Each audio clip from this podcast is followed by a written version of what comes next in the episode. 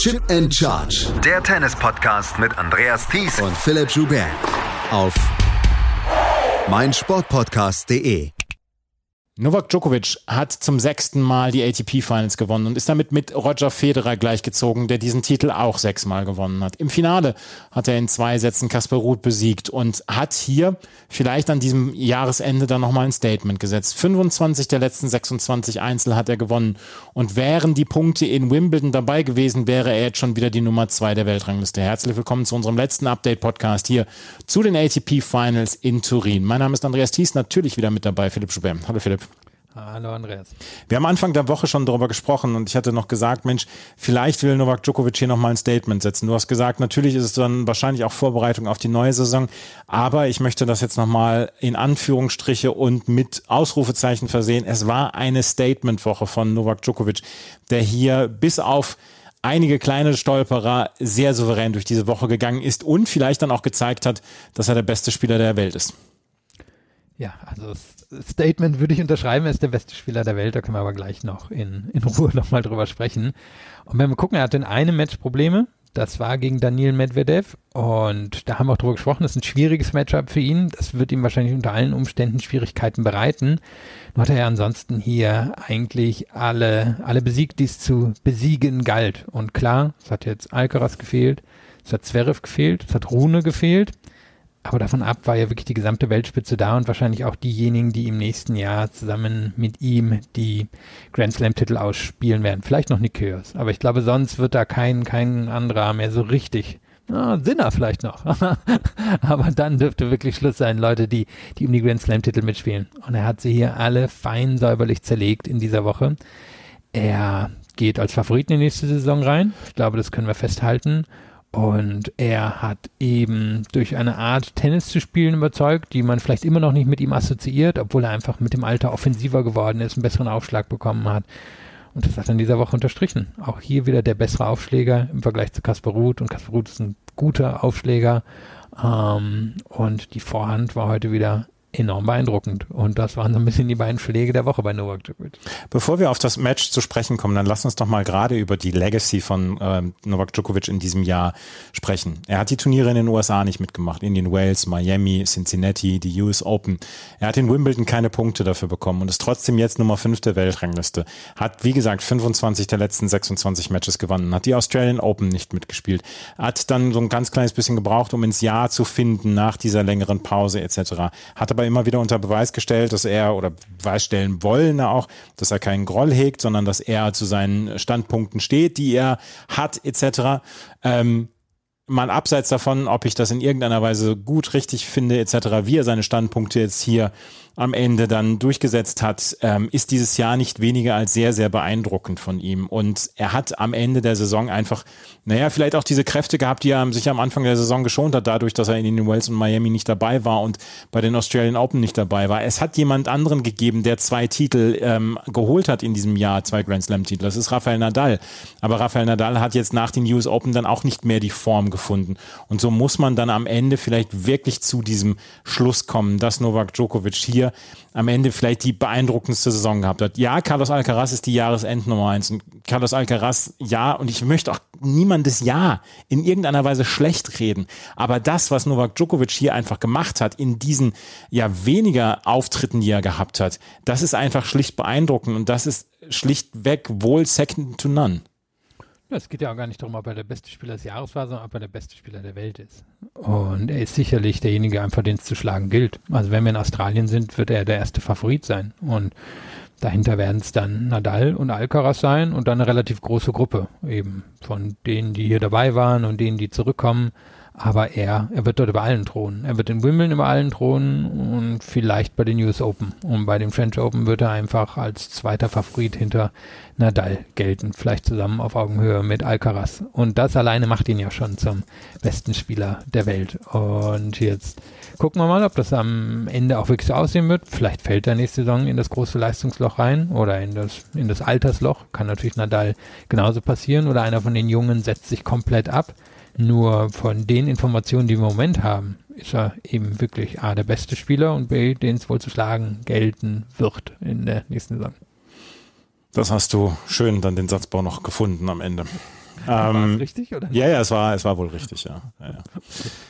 Djokovic hat dieses Finale gewonnen gegen Kaspar Ruth. Und über Kaspar Ruth können wir dann jetzt auch nochmal sprechen. Das ist das dritte große Finale, das er in diesem Jahr dann auch verloren hat. Er hat die French Open relativ klar gegen Rafael Nadal verloren. Er hat die US Open gegen Carlos Alcaraz verloren im Finale. Und jetzt hat er im Finale gegen Novak Djokovic verloren. Er hat eine Bilanz von 0 zu 9 gegen Top-3-Spieler. 0 zu 22 Sätze hat er gegen Top-3-Spieler. Er hat äh, bis auf eine bestimmte Art und Weise quasi alle Level geknackt, die man knacken kann. Nur noch nicht ganz oben hat er anklopfen können. Und hier sind ihm die Schwächen dann auch wieder ähm, wirklich brutal dargestellt worden. Er hat einen guten Aufschlag, aber die hat er heute nicht durchbringen können. Er war sehr, sehr passiv im Match. Wir sprechen gleich, wie gesagt, im Einzelnen noch drüber. Und vielleicht, ähm, vielleicht war es wirklich so, dass das ähm, dass, dass er ein Level noch nicht freischalten konnte. Dieses Level, Top 3 Spieler dann zu besiegen. Alle anderen Spieler, er kann mit allen mithalten. Er kann sie auch alle besiegen. Aber bei den Top 3 Spielern, gerade bei diesen ganz großen, da äh, klopft er noch an eine Tür, die nicht geöffnet wird. Ja, vielleicht passt ja da auch gut, dass er eben auf Platz 4 im Race einläuft und damit wohl auch die Nummer 4 am Ende des Jahres sein wird. Und er hat ja viele große Namen geschlagen. Ich meine, ähm, er dürfte fast oder jeden hier geschlagen haben, der, der hinter ihm in der Weltrangliste in diesem Jahr stand, außer Djokovic. Hatte zum Beispiel auch einen Zverev auf dem Weg ins Finale in Miami geschlagen. Das war also der allererste große Durchbruch von ihm. Und dann hat er das halt bei den anderen Turnieren so fortgesetzt. Und er ist im Moment wahrscheinlich so ein bisschen etwas wie eine neue Benchmark, so wie es eben ein Freya gewesen ist und wie es andere in der Vergangenheit gewesen sind. Er hat natürlich nicht mehr vier absolut herausragende Spieler über sich, sondern nur noch zwei. Und vielleicht ist Alcaraz schon die, die Nummer drei unter denen. Aber mit dem hat er zum Beispiel im US Open Finale gut mitgehalten. Und jetzt würde ich sagen, gucken wir mal, ob er im nächsten Jahr noch ein Level nach oben kann. Aber er hat abermals unterstrichen, dass er mindestens ein Top Ten Spieler ist. Und allein durch die Punkteverteilung im kommenden Jahr sollte er auch ziemlich locker in den Top Ten lange zumindest drin bleiben. Und ich gehe ja eigentlich bei ihm nicht davon aus, dass wir einen Absturz nach unten sehen werden, sondern eher, dass das Niveau hält oder vielleicht besser wird. Kaspar Ruth, also hier der Unterlegene. Wir müssen jetzt über das Match mal sprechen, weil ähm, wir haben es heute gesehen und äh, es sind ein paar Dinge natürlich aufgefallen. Im ersten Satz war es so, dass erstmal so ein bisschen nervöser Beginn war. Ich hatte so bis zum 3 zu 3 das Gefühl, beide mussten noch ihren Rhythmus finden in dieses Match. Äh, beide hatten auch Chancen beim Aufschlag des jeweils anderen. Aber ähm, dann hatte man irgendwann so ein bisschen gesehen, dass Novak Djokovic vielleicht seine Nervosität als erstes abgelegt hat. Es gab diese Bilder dann von der Pause, wo er das Handtuch vor, die, vor das Gesicht hielt, wo dann die Hände gezittert haben. Ich würde jetzt erst erstmal sagen, dass es vielleicht Nervosität, Nervosität war, dass es nicht unbedingt was Körperliches war.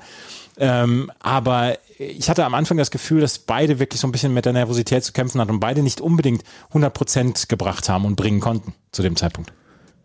Ja, ich meine, es ist ein abgelutschtes Wort, aber es war ein Abtasten. Also ich habe äh, bei Ruth fast die ganze Zeit das Gefühl gehabt, dass das Abtasten nicht ganz ablegen können, während Djokovic dann ja spätestens mit Ende des ersten Satzes da zulegen konnte.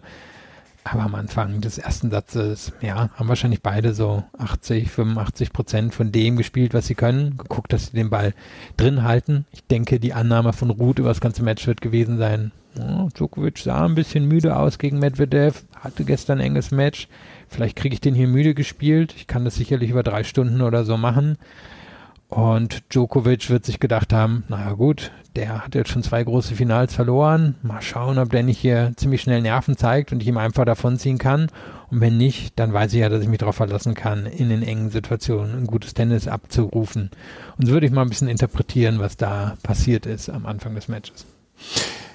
Was mir aufgefallen ist, dass Djokovic im ersten Satz sehr, sehr, sehr vorsichtig serviert hat. Ja, der erste Aufschlag war gut und den hat er natürlich auch mit Risiko gespielt und mit 192 km/h im Durchschnitt. Aber sobald er auf den zweiten musste, da ist er sehr vorsichtig geworden. Und dann habe ich dann äh, mal verglichen, verglichen.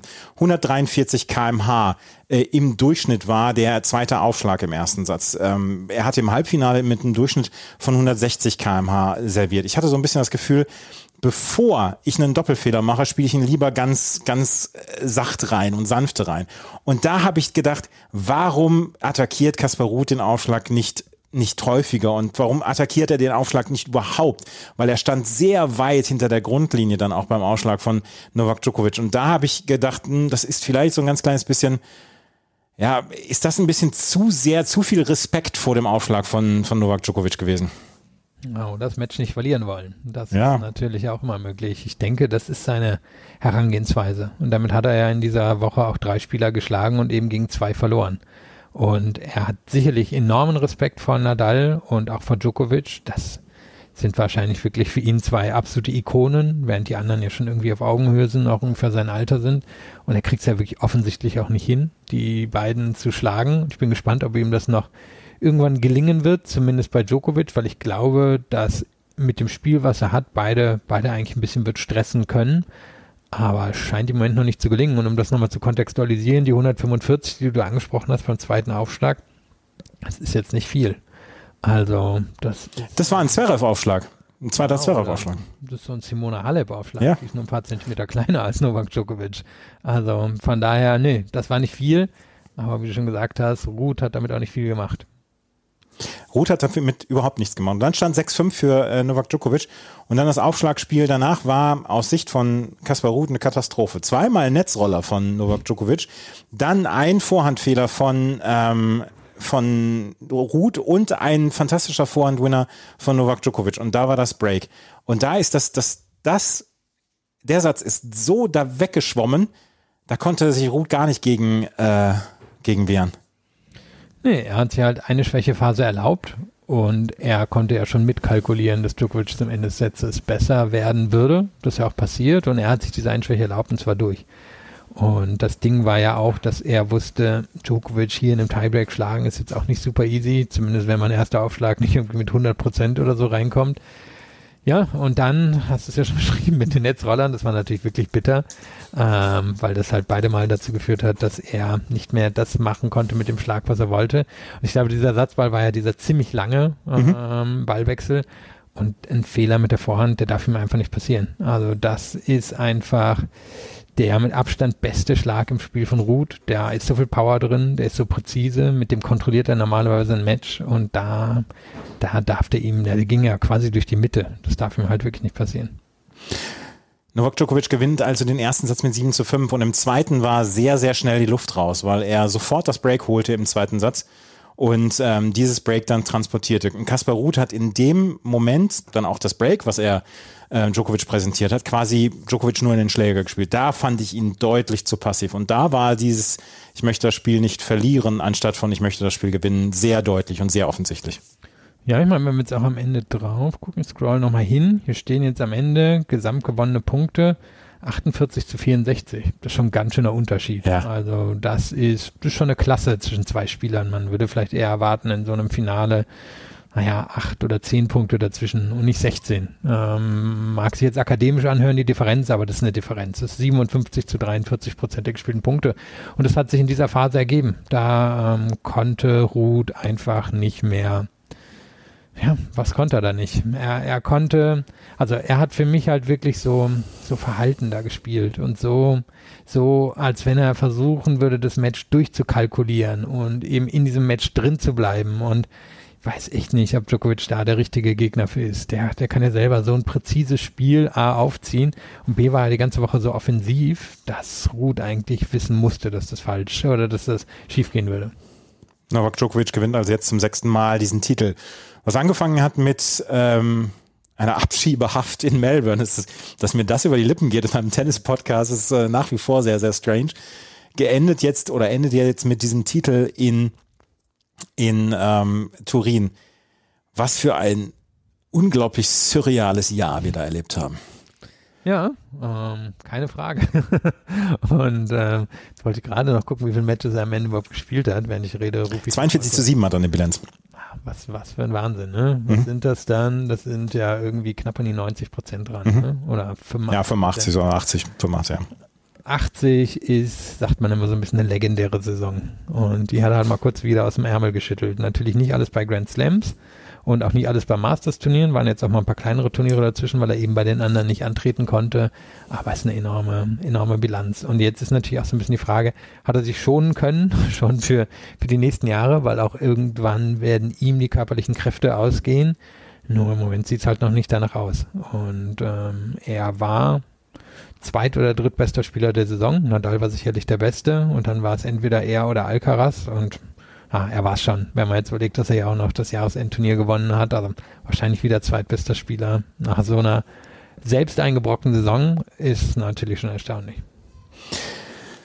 Kaspar Ruth, wir haben eben über ihn gesprochen. Er wird einer derer sein, die in den nächsten Jahren Grand Slam Turniere gewinnen können. Ich habe es eben schon mal gesehen auf Twitter, dass jemand ausgerechnet hat, wie ähm, Ruth nächstes Jahr bei den Australian Open schon die Nummer eins der Welt werden kann. Das wäre dann auch wieder lustig. Das würde, das wäre schöne Trollerei dann gegenüber allen, die sagen, Novak Djokovic der Beste der Welt. Rafael Nadal ist der Beste der Welt etc. Aber wir stehen dann wahrscheinlich vor einer sehr, sehr interessanten Saison 2023, die wohl normaler stattfinden wird als die Saison 2022. Ich glaube, da können wir erstmal von ausgehen. Ja. Hoffentlich und die Daumen drücken. Ja, aber da, danach sieht's aus und eben, wir wissen jetzt auch, dass Djokovic wahrscheinlich die allermeisten Turniere spielen wird. Mal gucken, was mit ihm und den USA passiert, aber denke, denke, das wird auch noch zu seinen Gunsten sich in den nächsten Wochen entscheiden und dann dürften wir eigentlich so keine Verletzungen vorliegen, alle Spitzenspieler bei allen großen Turnieren sehen. Die ATP-Finals sind vorbei. Wir lassen, lassen uns noch über das Doppel sprechen, was heute nämlich Rajiv Ram und Joe Salisbury gewonnen haben gegen Nikola Mektic und Mate Pavic. Joe Salisbury, der klare MVP in diesem Match heute. Es war kaum ein Unterschied im ersten Satz.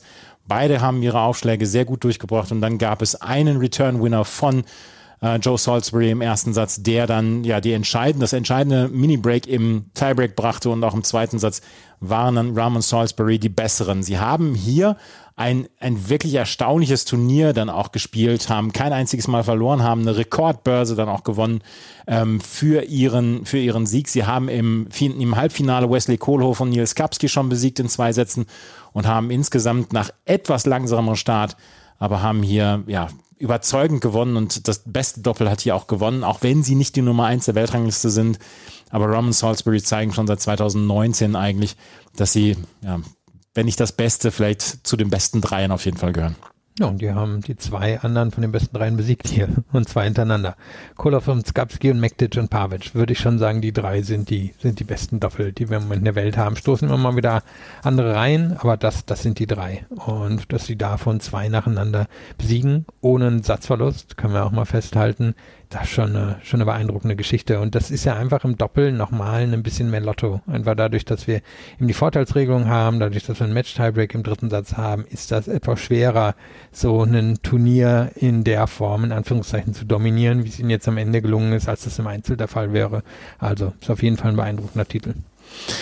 Was würdest du den ATP Finals für eine Gesamtnote geben? ja, also war, war doch ein ganz gutes Turnier. Ähm, hatten jetzt noch gar nicht so über die Halbfinals gesprochen. Die haben bis, also eine Halbfinale hat ein bisschen enttäuscht. Ähm, aber Fritz gegen Djokovic war ein gutes Match. Mhm. Ich würde sagen, die Mehrheit der Matches, die wir gesehen haben, waren gut. Fällt jetzt beim Finale vielleicht ein bisschen ab, also am Ende dann halt doch wieder eine 2 Minus, ne? Aber ja, ja. Ich, das, das, das gebe ich dir diesmal sogar. Ja, lass, also, uns, lass uns gerade noch über André Rublev und Taylor Fritz sprechen. Du hast, du hast durchaus sehr recht. Ähm, Rublev hat enttäuscht gegen Kaspar Ruth. So enttäuscht, äh, allerdings, dass er ausgebuht und ausgepfiffen wurde zwischendurch, das vielleicht nicht. Rublev ist einfach vor eine Wand gelaufen, hatte ich das Gefühl, in diesem Halbfinale gegen Kaspar Ruth und ähm, hatte seinen sehr, sehr emotionalen Sieg gegen Stefanos Tsitsipas, als er erstmals das Halbfinale von so einem großen Turnier erreicht hat. Naja, und Taylor Fritz war ganz knapp dran, aber in den ganz entscheidenden Situationen, da hat Novak Djokovic dann doch nochmal gezeigt, wer der Herr im Hause ist. Ja, mit dem Buhn ist natürlich wahrscheinlich auch so, die Zuschauer haben die Wand wohl auch gesehen, haben sich gedacht, die Wand war aber ganz schön teuer, die wir ja. hingestellt haben. Also ähm, Lukas hatte ja von den 50 bis 150 Euro berichtet. Das ist, ist natürlich schon stramm. Also für irgendwie Stunde 20 Unterhaltung. Und er ist ja dann auch nochmal rangekommen, aber diese neun Spiele, die er zwischendrin verloren hat, das war, das war echt schon ein bisschen bitter. Und er hat einfach, ja, also ich meine, da hat sich leider ein bisschen in dem Match gezeigt, was Tsitsipas am Tag vorher halt angesprochen hat. Es ist ein bisschen eindimensional. Und wenn eindimensional schief geht, dann geht's halt richtig schief, weil Plan B, C, D sind dann eben nicht in der Form zur Verfügung. Von daher, das war enttäuschend, aber insgesamt eine gute Woche für ihn. Ich glaube, er kann, kann da eigentlich auch ganz zufrieden rausgehen aus dem Turnier, nehmen auch an, dass er das tun wird. Und Taylor Fritz, für den, wenn wir es jetzt einfach im Kontext des Feldes sehen, waren das vielleicht die besten Bedingungen. Ähm, weiß gar nicht, ob es die idealen Bedingungen für ihn sind, aber sie kamen ihm wahrscheinlich hier am nächsten und er hatte halt das Maximum draus gemacht. Und Maximum war, ganz nah an Djokovic ranzukommen, aber ihn nicht zu schlagen und vor eben durch eine Gruppe durchzukommen, wo man es jetzt nicht direkt hätte erwarten können. Also für ihn wirklich ein gutes Turnier. Die Bedingungen waren so, dass sie ich fand, relativ fair waren. Sie waren schnell, sie waren zügig, aber ich glaube, dass sie relativ fair gegenüber allen Spielern waren. Und ähm, was mich sehr überrascht hat und positiv überrascht hat, ist, dass wir keine verletzungsbedingten Rückzüge hatten. Also auch Rafael Nadal hat sein drittes Match noch gespielt und hat sein drittes Match noch ernsthaft ähm, gespielt und ernsthaft veranstaltet. Ähm, das finde ich, das wertet dieses Turnier immer auf, wenn wir keine Ersatzspieler dann auch im Turnier haben. Und das fand ich sehr positiv an diesem Turnier. Ja, ist ja bei Nadal in der Vergangenheit auch schon ein, zwei Mal so gewesen, dass er dann eben nicht antreten konnte oder dass, wie du sagtest, andere nicht antreten konnten. Aber er scheint ja eben wirklich, wie wir auch besprochen haben mit Lukas, schon so ein bisschen auf nächste Saison zu schielen. Geht jetzt ja eben in die Schaukämpfe rein. Dann wahrscheinlich ein richtiges Aufbautraining nochmal im Dezember. Und von daher denke ich, hatte das einfach als eine, eine weiteren Vorbereitungsschritt für die nächste Saison gesehen. Und ich würde jetzt ja mal annehmen, dass Ruth auch jemand ist, der ihm in den nächsten Jahren noch begegnen wird, wenn es um große Titel geht. Und da wollte er vielleicht auch nochmal ein kleines Zeichen setzen. Damit ist die Saison so gut wie vorbei. In dieser Woche oder in der nächsten Woche sind jetzt noch die Davis Cup Finals. Das deutsche Team trifft am Donnerstag auf Kanada mit Dennis Shapovalov und Felix Auger-Aliassime. Sind natürlich die Außenseiter, aber sollte es irgendeinen Punkt geben aus den ersten beiden Einzelnen, dann glaube ich, wird das deutsche Team mit sehr viel Selbstvertrauen ins Doppel gehen mit Kevin Krawitz und Tim Pütz, die dann ab nächstem Jahr dann auch regulär zusammenspielen werden. Wir werden nächste Woche nochmal einen äh, Abschlusspodcast haben zu diesen Davis Cup Finals. Dann wird es noch einen äh, einen Jahresrückblick geben und dann machen auch wir zwei, drei Wochen Pause und dann geht schon die neue Saison am 29. Dezember wieder los. Eigentlich, eigentlich gar keine Pause, ne? Wir sind auch nicht mehr weit von Weihnachten, ne? Nee, nee, ist nicht mehr weit. Samstag in diesem Jahr? Vier, ja, fünf ja, fünf Wochen oder so sind es doch. Ja. ja, meine Güte. Es Fühlt ist sich aber mittlerweile draußen auch so an. Wer ja, uns aus Deutschland zuhört, wird es gemerkt haben vor der Tür. Ja, ja, ja. Wenn euch das gefällt, was wir machen, freuen wir uns über Bewertungen, Rezensionen bei iTunes und Spotify. Folgt uns bei Twitter, Facebook und Instagram. Vielen Dank fürs Zuhören. Bis zum nächsten Mal. Auf Wiederhören. Chip and Charge. Der Tennis-Podcast mit Andreas Thies und Philipp Joubert. Auf meinsportpodcast.de. Schatz, ich bin neu verliebt. Was? Da drüben. Das ist er. Aber das ist ein Auto. Ja, eben. Mit ihm habe ich alles richtig gemacht. Wunschauto einfach kaufen, verkaufen oder leasen. Bei Autoscout24. Alles richtig gemacht. Wie baut man eine harmonische Beziehung zu seinem Hund auf? Puh, gar nicht so leicht. Und deshalb frage ich nach, wie es anderen Hundeeltern gelingt, beziehungsweise wie die daran arbeiten. Bei Iswas Dog reden wir dann drüber. Alle 14 Tage neu mit mir, Malte Asmus und unserer Expertin für eine harmonische Mensch-Hund-Beziehung, Melanie Lippisch. Iswas Dog mit Malte Asmus. Überall, wo es Podcasts gibt.